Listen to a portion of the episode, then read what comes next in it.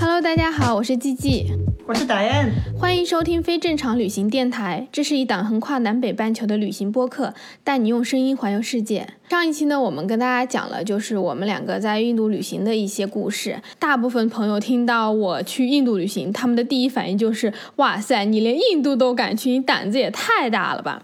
那我和丹丹其实刚好就是我们俩去印度都是我们自己一个人背包去的，所以就想说，我们今天干脆来跟大家聊一聊在印度旅行的一些安全的问题。在印度背包旅行到底是一个什么样的体验？女生应不应该一个人去印度旅行？我们俩在印度遭遇了哪些哭笑不得的印度是骗局？那我们先来讲一讲，就是你觉得去印度旅行安全吗？然后你在印度旅行的时候跟其他国家有什么不同？说实话，我觉得印度挺不安全的，但是也没有就是说像媒体上宣传的这么可怕。比如说，就是我去之前，很多朋友给我发了很多很多的帖子，说什么一个女生去然后被强奸了，然后去警局报案，然后警察又去轮奸这个女的怎么怎么怎么样，然后再去打官司，然后什么，但其实没有那么的吓人。很多时候我们还是自己注意就好了。对。因为这个可能还是更偏向于它是个例，它并不是一个印度整个国家的一个普遍现象。我们不能就是拿单独的一些特别极端的例子，然后去概括这个国家整体的一个状况。对，可能我们在国内看到的新闻就是特别针对一些不好的方面，把它夸大的很多，所以大家对印度的印象都是特别特别的不好，然后特别特别的危险。嗯，其实我觉得这个印度这个国家确实它的贫富特别的悬殊，然后穷人特。特别特别的多，对，所以就可能像小偷小摸啊、骗游客钱呐这些小的一些东西比较多，但是没有说吓人到你就不应该去。嗯，是的。那你在印度旅行的时候，你有觉得它跟你去过其他的国家有什么不一样的吗？就是你只有在印度才会有的一些情况。就是在印度的时候，你会觉得你特别的受欢迎啊，就有时候受欢迎受到很烦。就是你知道，就是你，嗯，其实不管是男生女生了，你在印度的街上走着，可能就很多人就是直勾勾的就盯着你看。对。然后呢，你可能走过很多地方，别人都会想跟你吹口哨或者搭讪这种。然后有时候你知道，印度人他们那种方式，他们英文其实很差。嗯。那有些人就看到游客就，嘿。How are you? Your name? Country? 哇，真的 就会很凶。对他只是想，就是问你啊，你你怎么样啊？你从哪里来啊？你名字叫什么呀？但是他们就是那个说话的方式，然后他们又因为英语不算他们的母语，所以就是让你听着他们好像在冲你吼一样的，其实是他们的说话方式而已。嗯，对的，对的，我也有遇到过，就是你感觉特别的突然。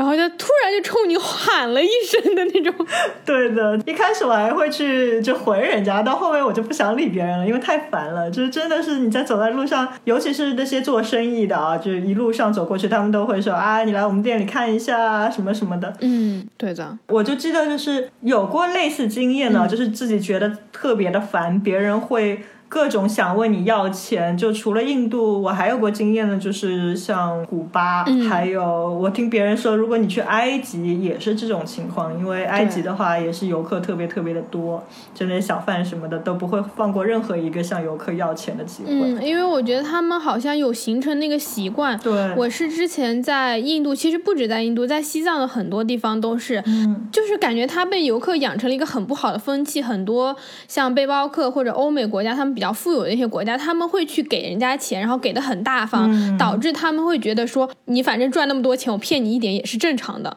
就是导致他们有这种心理，就特别不好。对，可能这个是因为我觉得一个是印度还是相对比较便宜的，然后另外一个就是大家都宣传印度是一个特别不安全的地方，所以很多游客就觉得啊，你要钱我就给你一点好了，反正也没有多少，或者就是花钱消灾这种，所以养成了就是他们很多人就是特别想骗游客的钱。嗯，对，是这样子的，但。其实我觉得印度并没有就是真的像新闻上报道的说的那么不安全。对，至少我自己的一个体验是，印度是一个很乱的国家。我不得不承认，就是它非常的混乱，它有很多就像你刚刚讲的那种小偷小摸的情况，就是很容易让你觉得每天都特别特别累，因为你无时无刻都要防着各种的骗局。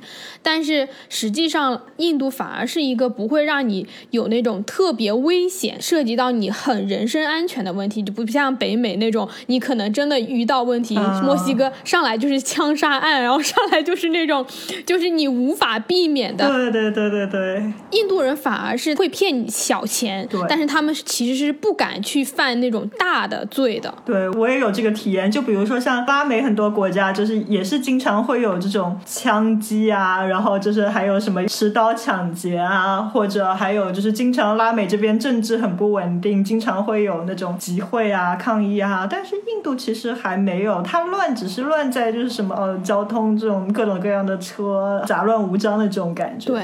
它不是那种会危害到你那种人身安全的乱，它更多的是让你精神上觉得很累。是的，就是偏向于这种的。对，其实我自己会觉得，其实你去印度，它并没有像你想象，可能也会存在，就是我们刚刚讲的很多极端例子，包括就是什么受到很多歧视啊，然后性暴力啊等等。包括印度，其实农村的很多印度妇女会受到很强大的家庭暴力，印度很多组织都是在反对针对妇女的暴力。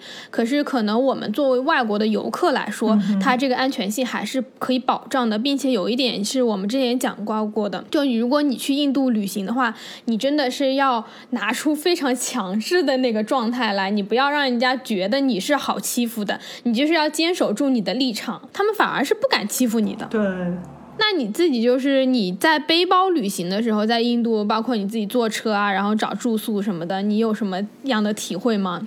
嗯，我就是觉得好累，就像之前说的，就是因为所有的事情都要讨价还价，不像你有些时候你在其他地方旅游，你看到一个价钱哦，你就按这个价钱买东西就行了。但是印度你要想着所有给你的价钱都是乱报的，都是高了很多很多倍的，所以我就觉得在印度就是全天就是你要小心，你要你要当心被骗，你要当心你你多多付了钱，当然你钱多就无所谓，但是如果你不想就是说做。一个游客去付比他实际价值还要高很多倍的钱的话，那真的是不管是什么东西，就除了你去一个餐厅里吃饭，其他你要买东西啊什么，还还有像我们上次说的去坐那些突突车啊什么，全部都要讨价还价。对。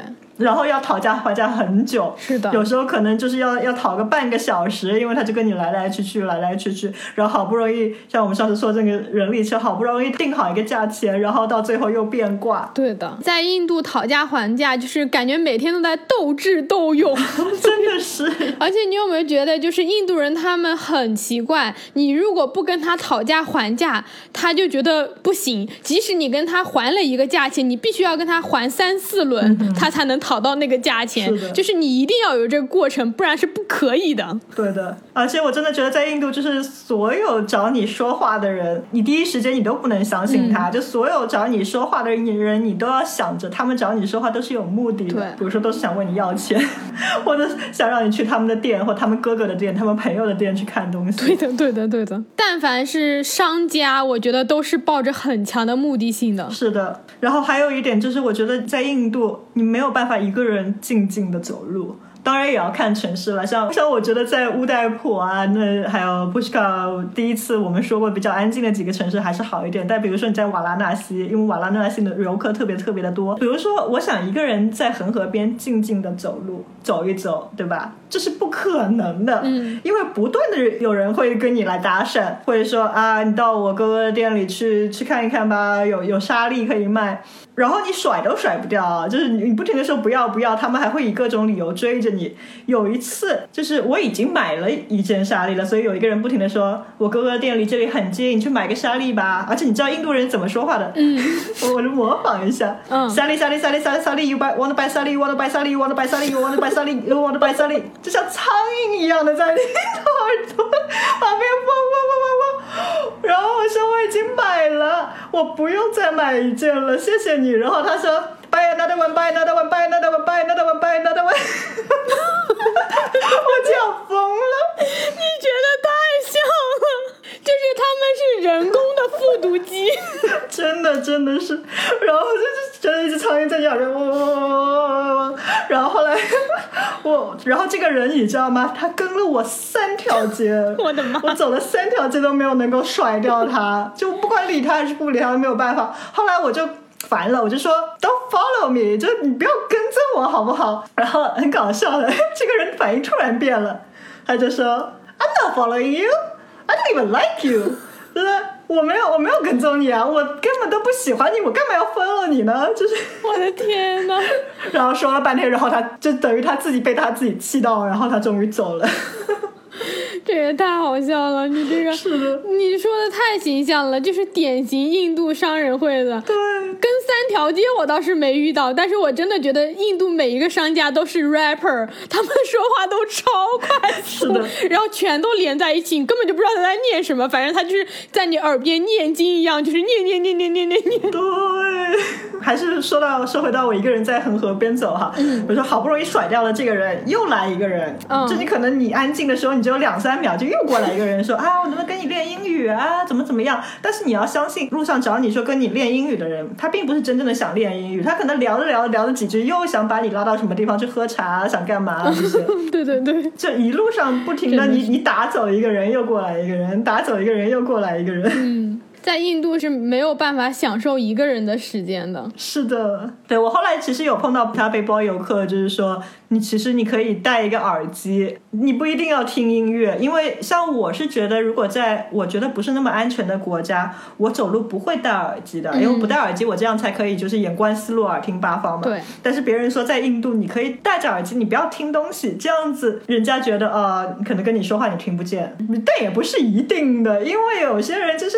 看着你戴着耳机，他们还是不停的跟你说。对的，我是会戴耳机的。我一个人，然后我就会把耳机戴上。我可能里面也不会放音乐，或者放很轻的音乐。嗯。但是呢，戴耳机你就可以假装你听不到，因为他还是照样会跟着你的，照样会跟你说话。可是如果你戴着耳机，你就可以假装你什么都没有听见，一路往前走，然后他就会跟在你后面说 “Hello，How are you？” 呃，“안녕하세요”，就是所有日语、韩语他们会的都会跟在你后面说，说到他觉得嗯你是真。 的听不到，对，真的超级夸张。在印度，就是真的不理人家是最好的方法。如果你很礼貌的去回绝，他们是不会放过你的。不管你说多少个 no 不要，他们都是不当回事儿的。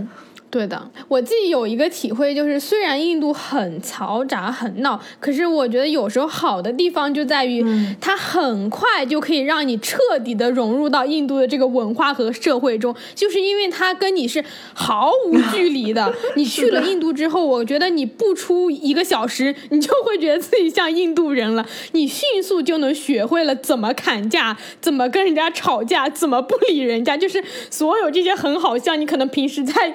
一个人旅行中，你根本用不到的这些技能，你很快在印度就秒速能学会。它会让你有一种我就是在印度了旅行，可能三四个月的感觉。是的，然后你可以一下子 get 到很多就是讨价还价的技能。对对对对对对。我自己感觉吧，就是我在印度的时候，其实不要在大的城市，然后你不要在商业街的，你平时在日常生活区，然后在那种可能稍微偏远一点遇到的印度人都是非常非常好的。他们其实对他们的热情是永远都在的，只是说如果你遇到他们是商人的话，他的那些热情就是用来骗你的。但如果你遇到的是普通的印度人，他没有一些利益的目的，他对你的那个热情一样是非常高涨的，然后就对你非常非常非常好。对，像。我之前不是跟你讲过，我在那个阿姆利则遇到那个大哥，就骑摩托车带我兜风的那个。后来第二天，他老婆还邀请我去他们家做客，哦，这么非常热情，一定要我去他们家。而且我去他们家之后，他还把他们全家都叫来了，他老婆的妹妹、他的妹夫、他的孩子，因为他觉得他们家来了一个客人。印度他们有习俗，就是如果他很尊敬你这个客人，他就会想要你去摸一摸他孩子的头，因为他。觉得这是一个尊敬的方式，会给他的孩子带来幸运，他就请我去摸一下他们家的小孩，因为这个就是很高的礼遇了，就非常非常好。我就当时就觉得啊，这个人怎么这么好？而且他们完全跟你毫无隔阂，因为其实我就第一天认识了她老公，然后第二天就全家人我都见了一面。我之前还在那个就蓝色之城交代普洱那边也是有遇到过很多印度小孩子。他们小孩子也很单纯的，嗯我就坐台台阶上跟小孩聊天，他们就很好奇，说哎你从哪里来的，就开始问我很多问题，我就会跟他们说啊我是从中国来的，然后我就问他们叫什么名字，他们就告诉我，还把他们名字写下来，然后教我印度语这些怎么怎么怎么说。他们在村子里面也没有什么玩具，然后可能看到我拿相机就非常的好奇，就一直让我给他们拍照，然后表演那个印度的舞蹈，他们上学学的课文，就其实也很单纯、很淳朴。有时候在国内或者在很多其他地方，你都已经遇不到，就是嗯，怎么说，就还是很处于那种可能很早很早那个年代，小孩子还有那种很童真的那一面。你现在其实已经很少会碰到这样子的了，大家都已经很被这个信息时代所淹没了，小朋友都上来就能玩 iPad，然后玩手机，根本没有人要给你表演歌舞。对的，说到这个，我在印度也碰到过，嗯，就是很好心的当地人。嗯就是我有一次，我从杰伊塞梅尔，就是那个金色之城，坐火车回呃德里。其实那个火车蛮长时间的，是过夜的。然后呢，我上火车的时候，我还以为我自己还剩一点点现金，那我想在火车上买吃的什么也足够了。嗯但上到火车以后呢，我发现我剩的现金可能只能够买一瓶水。嗯那所以后来到了火车上，其实是大概下午五六点钟的时间。然后过了一会儿，就是火车，你知道它就像中国的火车一样，就有人会过来，然后一个个床位登记，然后会问你要不要晚餐啊什么的，不是很贵。但是我当时就我就说不要，嗯然后我对床的一个女孩子就跟我说：“你一定要吃点东西啊，你不吃晚餐怎么行呢？”我说：“啊、我有饼干，没事儿。”然后他说：“不行，你不吃会饿的，饼干怎么行呢？”然后我就跟他说了，只是我是发现，我以为我还有钱，然后到了这个火车上，我才发现我没有钱。嗯然后他就执意给我买那一份晚餐。哦，好好哦。对，就超超级好。后来呃，吃过晚餐，就有人来兜售玛莎拉菜，就是那印度的香料奶奶茶，我就想给他买。我说你请我吃饭，那我还剩一点点钱，我我够买两杯茶，我来付吧。然后他还是坚决不要，然后他还坚决给我付了那杯奶茶的钱，超级好。对，然后我们到了德里以后，就因为我要换乘，他出来了以后，他还说你等我一，就是他爸在那个车站等他，那他先见到他爸爸以后打了个招呼，然后再来过来再告诉我我应该怎么怎么的去走。嗯，印度真的是，你遇到特别善良的人，就是都特别特别善良，是的，就是他们很多本性还是很善良的。对，而且都非常的热情。对我有遇到过，就是我第一天到印度的时候，我找不到路，然后那个时候我还没买印度手机卡，嗯我以为印度的路会非常好找，然后我也下了那地图到手机上，但是我发现地图根本在印度是一个没有用，除非你那个地图就是能跟着你人走的那种，你纸质的地图是根本派不上用场的。那肯定不行。我刚下那个地铁的时候，想要找我订的那个 hostel，我就找不到，嗯。找不到之后我我又没有手机卡，我没办法查它在哪里，我就只能去问，问了那个当地人就超级好笑，嗯。他们也不知道在哪里，可是那个火车站人就超级热心，他就说你等一下，嗯他就给他姐姐打电话说问他姐姐知不知道这个呃我订的那个 hostel 在哪里，他姐姐也不知道，然后他又让他姐姐在网上查我订的那个地方在哪里，然后查到之后他还要带我去住的地方，就非常非常非常好。就就跟了我一半个小时，就一直帮我找，然后帮我带路，然后真的很热心。特别好。这是我第一天遇到的，觉得啊、印度人好好，完全不是骗你的样子。但是我后来就遇到了很多 骗我的，但是第一天确实给我留下了非常好的印象。对的。其实我今天也想跟你来聊聊的，就是我们俩都是女生嘛，嗯很多人都会说女生不应该去印度，或者你女生去印度，你万一受到什么呃性暴力啊，受到什么歧视啊，那就是你活该的。我真的是很想来聊这个话题，就是你觉得女生应不应该去印度旅行，或者你在印度旅行的时候有遇到过哪一些是针对于女性的一些问题吗？嗯，我其实没有遇到任何嗯威胁啊，或者作为女性而感到的一些威胁。嗯我是觉得在印度，如果你是一个外国女性走在街上的话，那啊、呃你的回头率绝对是特别高的。对然后被搭讪的机会也很多。但其实我觉得这个主要是因为他们很多人对外国外国女性非常非常的好奇，所以像他们大部分的人只是直勾勾的盯着你看，但是他们并不会对你做什么事情。嗯你不要理就好了。这真的，其其实是你可能刚到印度的时候被所有人看着会觉得不舒服，但是你你待个一两天你也就习惯了。嗯，其实很多地方就像我一开始说的，就是我们用常识小心就好。比如说你一个女生去外面旅游，就不管是去印度还是去其他什么地方，你都要注意，就是晚上不要一个人出去。嗯。那还有就是不要太一个人的去相信别人，像呃很多时候别人叫你，哎，你过来，我带你去一个地方，不管他们是想带你去店啊，还是带你去什么地方看什么东西，如果你是一个人，又天色已晚，或者说你走到一半，然后你看到周围没有什么人，那你就不要去。你只要你觉得不安全的时候，你就要相信自己的感觉，就不要去。对，是这样子。你呢？你怎么觉得？我自己感觉就是。客观来讲，我是会觉得印度一个女生，如果你没有很多的背包旅行或者是出门旅行的经验，她会比其他的有一些你可能跟欧洲啊或者一些可能甚至在国内旅行是会要危险一点，或者说你受到的那个挑战会大一点。对。但我觉得可能这个问题是要从几个方面来看的。首先，第一个是你自己本身有没有足够的旅行经验，它不存在于你是女生还是男生，而是你有没有足够的。旅行的经验，你有没有足够的那个安全的意识，能够去防范这些可能在旅行中会遇到的一些危险或者遇到的一些困难？这是第一点，就是要根据你这个人的接受程度。因为很多人，你如果这一辈子都是去海岛旅行的，要住五星级酒店的，你去印度绝对会崩溃的。但如果你本身就是很爱各种冒险啊，很爱挑战，然后你很享受在。不同国家，然后去体验不同的文化，那你可能就会很喜欢印度。这真的是要你看你个人的。对，我也觉得，如果是你从来没有一个人出国旅行过的话，我觉得我们是不建议你第一次出国旅行就一个人去印度。对，你可以去印度，但是前提是你自己要先 prepare 好，你已经要有这样的方面的经验和心理的准备了。因为印度它不是一个让你会觉得我很舒服的国家，你去的那里绝对不是度假的，它更多的是给你很多。冲击给你很多挑战，给你很多意想不到的东西，那你就要有足够的经验和能力去应付这些可能层出不穷的问题。可能我们前面讲到，就是每天都要跟人家打交道，跟人家砍价、讨价还价，你得看看你能不能在这些里面找到一个乐趣。真的砍到后来，我就觉得好像砍价也跟玩游戏一样，砍到了我想要的价位，那我也很开心；砍不到，我也不会觉得你在骗我或者怎么样，我就走了就好了。就是你会要有一个心理调试。和适应的过程，对，我也想要跟大家分享一下，就是我在印度确实会遇到有一些让我觉得不是特别自在或者不太舒服的几个小的故事吧。第一个就是我刚到印度的第一天晚上，我住到 hostel 里面，通常我们会认为 hostel 已经很安全了。然后我在 hostel 前台 check in，我住的那 hostel 还全都是外国人，基本上没有任何印度人，除了那个老板。我在 check in 的时候。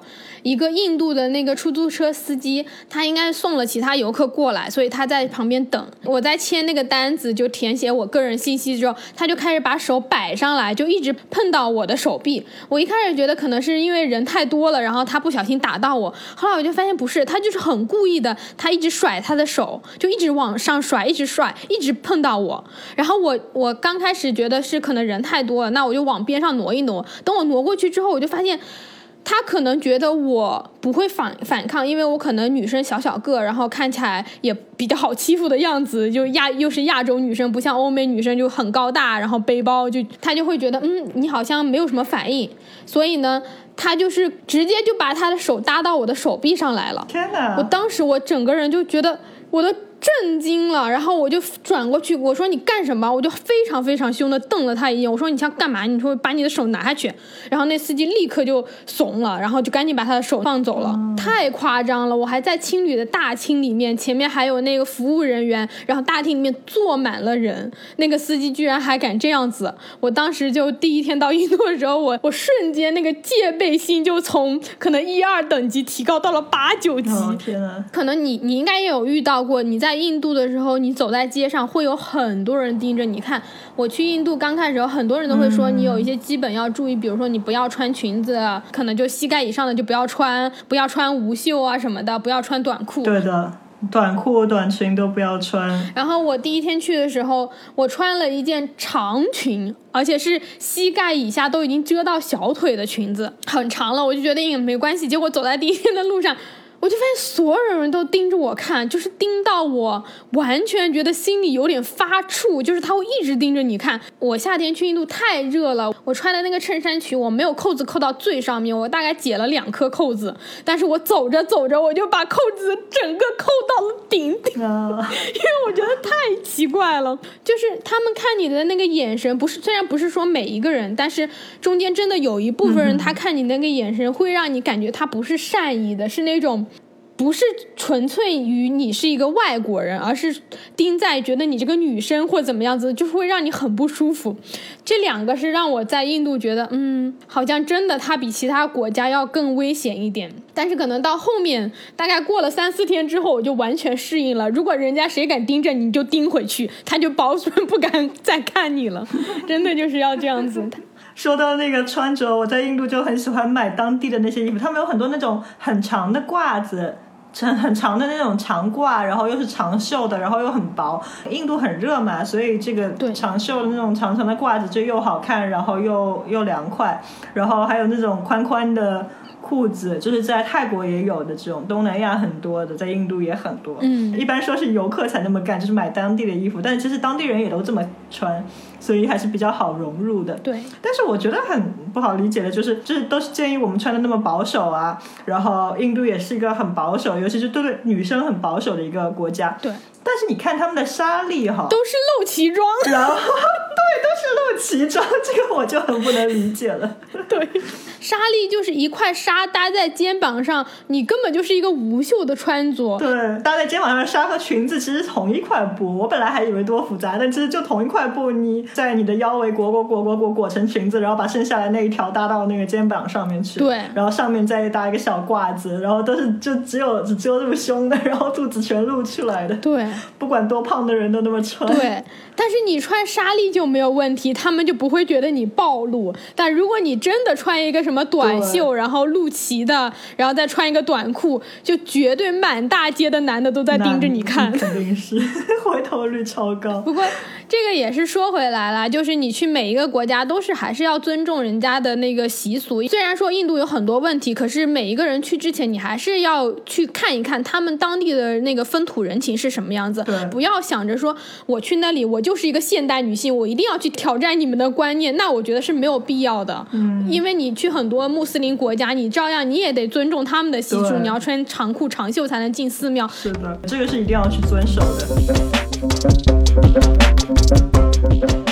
们刚刚讲了很多我们俩自己在印度旅行的一些体验，然后包括也聊了聊女生应不应该去印度的问题。其实我觉得我们也应该给大家分享一下你在印度最常会遇到的一些骗局，给大家一点点就是小的建议，或者让大家先有一个心理的准备。其实我一个人去过很多国家旅行，然后我一般就是去一个地方旅行之前，我顶多只是计划一下路线，我不会去看很多的攻略啊，去了解一个国家特别多。但是我去印度之前，我还是看了不少攻略的，并不是说去看一定要去哪里哪里玩，而是主要是看去印度之前要小心什么，要注意什么。这个我也很建议，就是大家，嗯，如果要去印度旅行之前，一定要看一看这些 tips，或听听我们这一期电台。对，就去印度旅行之前一定要注意什么。我一般很喜欢出去旅行之前，我会看那个《孤独星球》（Lonely Planet）。那《Lonely Planet》的话，它特别针对印度，它有好几页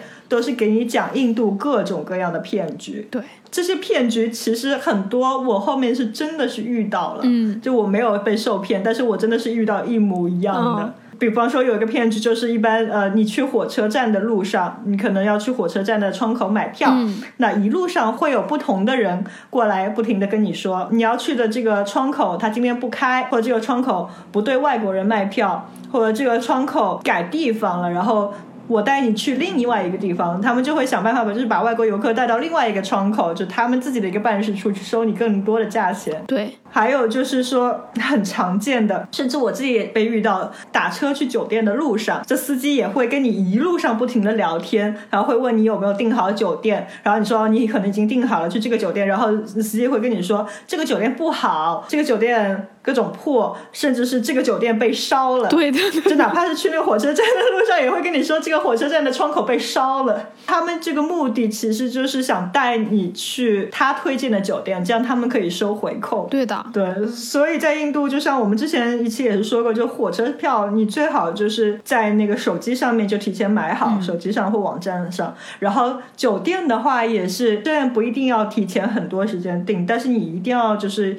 订好一个酒店，有了一个预定以后，再去到这个地址，甚至你可以去之前，你问一下你去的那个住宿怎么样抵达，比如说从火车站到你们青旅，我坐突突车大概要多少钱？这样子的话比较不会被骗。对，就是预定的时候，有时候会直接先打电话去那个青旅，因为我也是好多那个。出租车或者你坐那种人力三轮，他他即使不骗你去住酒店，他都会告诉你说这个地方移了，或者那条路坏了，他就可以给你绕很长的一段路，就收你很多钱。对。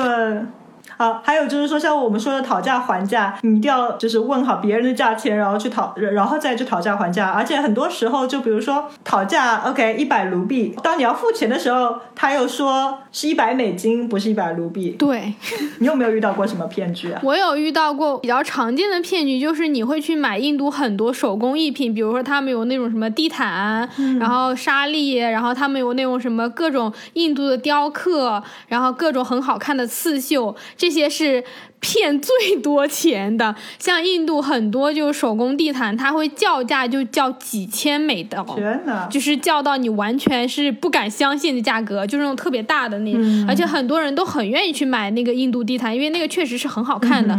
但是大家去看的时候，买地毯的时候一定是。砍价砍超级狠，你就往四分之一、五分之一砍都完全不为过。是的，而且因为我自己是学纺织出身的，我会去看它有些手工地毯，它根本不是手工的，它就是机织的地毯，它就是机器做出来。可是它会骗你说这个是手工的地毯。哦，最爱讲的一个故事是什么？你知道吗？就是他会骗你说这个地毯是手工的，然后它是一群农村妇女，然后。在家里织出来的，他们要花多少天多少天才能编好这一块地毯？你如果买了这一块地毯之后，你就是去帮助了那些妇女，然后妇女她们是可以独立自主，然后有各种就是。就是感觉讲起来，他就博得你的同情心。对，就讲起来，他们还是一个慈善的事业，然后你还 support 了他们的整个农村的社会妇女的发展。就每一个手工地毯店都会给你讲一样的故事。我一开始还觉得，嗯，这个很好，就是有被打动到。后来等我多去了几个之后，我就会发现每一个店家都会给你讲这个故事，不是农村妇女，就是老太太或者是老头，反正就是偏远乡村的一群人，然后他们很穷，然后他们做。这个东西，你就很难判断它是真假，所以就是大家如果真的很想买这些东西，你一定要去多看几个店，然后你在砍价的时候一定要砍超级狠。对，你就是自己心里要有一个价位，比如说你觉得你一百块愿意买，你就坚守一百块钱，永远不要往上抬价，因为。我有遇到过，我想买一个手工的围巾，而且我知道他们这个是确实手工的，他给我开三千卢比，最后我的成交价格是五百卢比。你买手工艺品的话，你就只看那个商品就好了，你不要被他给讲的故事所迷惑。而且他们很愿意用另外一招，就上来就请你喝茶，让你先喝个什么 masala tea，然后再给你一点什么点心，然后跟你唠嗑唠半个小时一个小时，是就是你会被他弄。到你都不好意思不买那个东西，可这个时候你就要很坚定。你最好用的方法就是说，你已经买了一块了，他就可能会不好意思，就跟你订酒店一样，说你酒店已经订好了，人家就不会太烦你了。如果你真的不买，你就不要花太多时间，因为印度人他是很喜欢跟你打那种车轮战，就是拖你时间超级久。对，就说到这个哈，我还要说一说，就是怎么样去选沙粒。我之前说的，就在街上就有人拉你去买沙粒的店，那你知道？这种店一般都是藏在什么很偏僻的小街里面，或者什么地方的二楼，就不是在街边的这种店。那这种店其实开了，就你去到那里没有什么人，或者你能看到的其他顾客都是游客，你就应该知道这种店其实都是骗游客钱的。然后他可以拿出各种这种沙粒给你看，然后基本上价钱都要好几，相当于好几百人民币或者上千人民币的。但是其实如果你要买沙粒哈，那你在印度大。家大部分人买沙粒只是因为，就比如说穿了去一些景点前拍个照，你没有必要真的是花几百几千块钱去买一个什么上等刺绣的，而且你知道这些价钱其实都是给游客的，对，除非你是你是艺术收藏家，你想买特别呃精美的，那就是另外一回事了。但是比如说我后来买了一套，其实也是很漂亮的沙粒，我是就是在街上走着，然后有一家就是也是挺大的店，就是呃面向街开的，然后很多当地人都在里面买沙粒。然后我去到这家店，他们甚至都不会说英语的，但是他们也是非常友好的，就是我我就挑不同的沙粒，然后他们就一个给我试，呃，然后给我开价钱的话就是写在纸上，所以在在这家店我后来买到的沙粒就一整套只要几十块人民币，非常非常的便宜，而且其实也很漂亮，质量也很好。对的。就是你要去买这些东西，你一定要去真正当地人会进去的。你可以在街上看一看，就是当地人去哪里买，你就跟进去买。你不要去那种专载游客的店，他会告诉你说啊，所有的中国游客都在这里买，然后你完蛋了，你去那里就是绝对给你翻好几百番的价格。没错。还有一个我想讲的，就是在印度拍照。我们上一期也跟大家讲过，就是你去很多景点，他会跟你讲说，我是这个景点的管理人员，我是这个景点的保安，我带你去一个很好看拍照的地方，你就千万不要跟去，即使他给你出示了他的工作证也别去，因为你去了之后，他绝对会跟你收钱，说我刚刚告诉你这个地方，然后你要给我十卢比这样子，这也是很常见的一个骗局。是的，是的，就不管他是不是真正的工作人员，很多时候。说就是真的工作人员，他都会想问你要啥。我之前也有一次，就是有两个清洁工，但他们也是穿着纱丽，然后坐在那个阿格拉堡里面一个门前，然后给他们拍照，他们也问我要小费。嗯，对的，你绝对不能在印度想着自己要贪小便宜的。但凡你觉得你自己占了便宜的时候，你百分之一百已经被骗了。没错。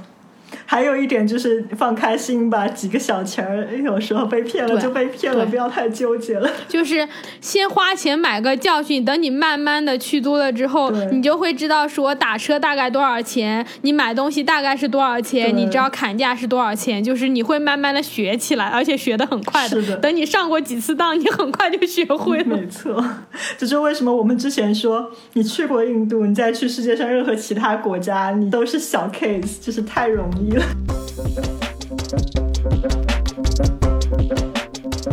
还有一个，其实我想讲一下，就是可能很多人在印度都会遇到，因为你去印度玩会要遇到换钱什么的。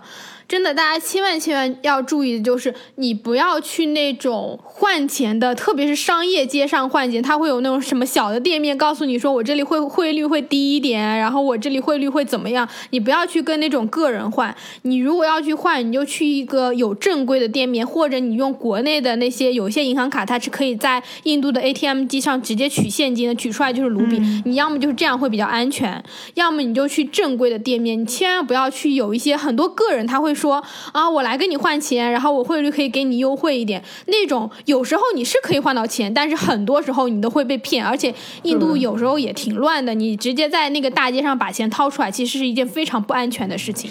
你宁愿可能汇率稍微低个一两百卢比，你都去那些正规的店换，不要为了贪小便宜，然后去那种街上找那些商人换钱，非常的不安全。有时候你就是你换完钱，人家就盯上你了，你走哪人后面就跟着人了。没错，就是这一点也要很小心。嗯，是的。刚刚我们讲的这些，就是我们两个在印度可能最常遇到的一些骗局。就希望大家如果去印度旅行的话，也可以借鉴一下我们遇到的这些故事，然后尽量警惕一点。最后呢，我们要不给大家分享一下我们两个觉得在印度旅行最应该注意的一些点吧？就不管是从人身安全还是从财务安全的角度，我们来跟大家讲一下我们自己的一些 tips 吧。好的，那首先我觉得就是去印度之前一定要了解一下印度会有哪些骗局。对，那还有就是说不要相信任何主动跟你搭讪的人，因为这些人可能都是想问你要钱的。还有就是呃，千万不要晚上一个人出去。如果你想晚上出去的话，你就可以从青旅找一大帮人一起出去，这样子会安全很多。对。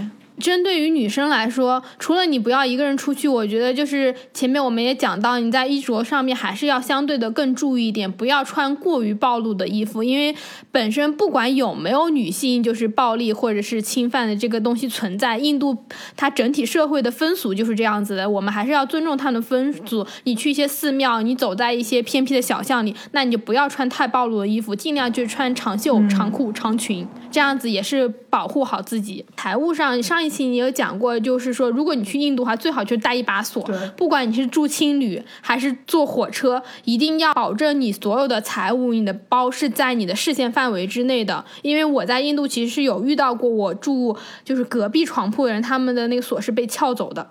就他上了锁，他的东锁还是被撬开了，所以你真的是要很小心。其实我们可以多带几把锁，对对对对，尤其是这种带链子的，就是你坐大巴、你坐火车的时候，你可以把这个包锁在你的火车或者大巴的那个栏杆上面，嗯，对，这样子别人不会把你的包直接顺走。对，然后在印度的话，我觉得你不管是你订火车票。订酒店还是任何东西，如果你是能够在官网在比较正规的网站上完成的事情，你就在网站上完成，不要想着自己去当面交涉或者去砍价，因为那个可能会耗费你非常非常多的精力，而且你也很有可能会被骗。那与其这样，就是提前先做好功课，提前在网上订票，反而是一个比较好的选择。对，还有就是说去印度，因为小偷小摸还是比较多，所以去之前我们也要买一份保险。样子就是，尤其是财务保险。对的，印度真的是财务 是一件很重要的东西，就是提前买好旅行保险。对，而且其实应该买医疗保险，虽然这个我们可能下一期才会讲到关于饮食安全的问题。这个是一定一定要买的。